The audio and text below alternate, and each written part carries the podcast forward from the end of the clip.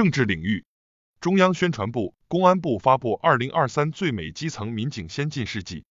记者一月九日从公安部新闻发布会上获悉，二零二三年全国公安机关共有两百五十三名民警、一百六十四名辅警因公牺牲。经济领域，国家税务总局消息，二零二三年前十一个月，新办涉税经营主体超一千五百万户。法治领域，司法部、中国残疾人联合会印发意见，加强残疾人法律服务。涉案资金两千七百余万元的特大跨境电信网络诈骗案一审公开宣判。体育领域，齐齐哈尔将于一月十三日举办国际冰球邀请赛。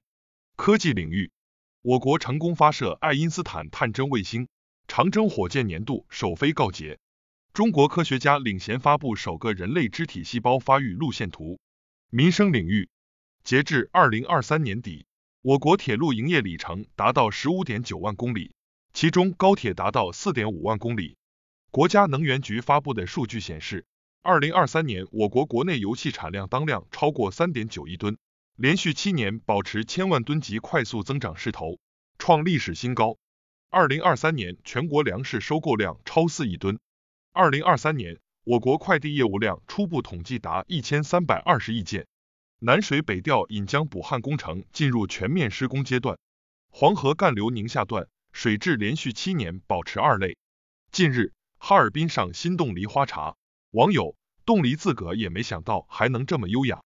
国际方面，美国白宫和国防部表示，他们将调查国防部长奥斯汀隐瞒住院并无法履职事件。据法国媒体报道。法国国民教育和青年部长加布里埃尔·阿塔尔九日被任命为新总理。欧盟批准德国补贴企业建电动车电池厂。厄瓜多尔总统诺沃亚宣布，因严重内乱，全国将进入为期六十天的紧急状态。德国足坛名宿弗朗茨·贝肯鲍尔去世，享年七十八岁。美有损月球着陆器发射后遭遇技术故障。沙特发现潜在大型高品位金矿。支部学习实政教育就用半月谈基层党建学习系统，更多半月谈基层党建学习系统详情尽在主页橱窗。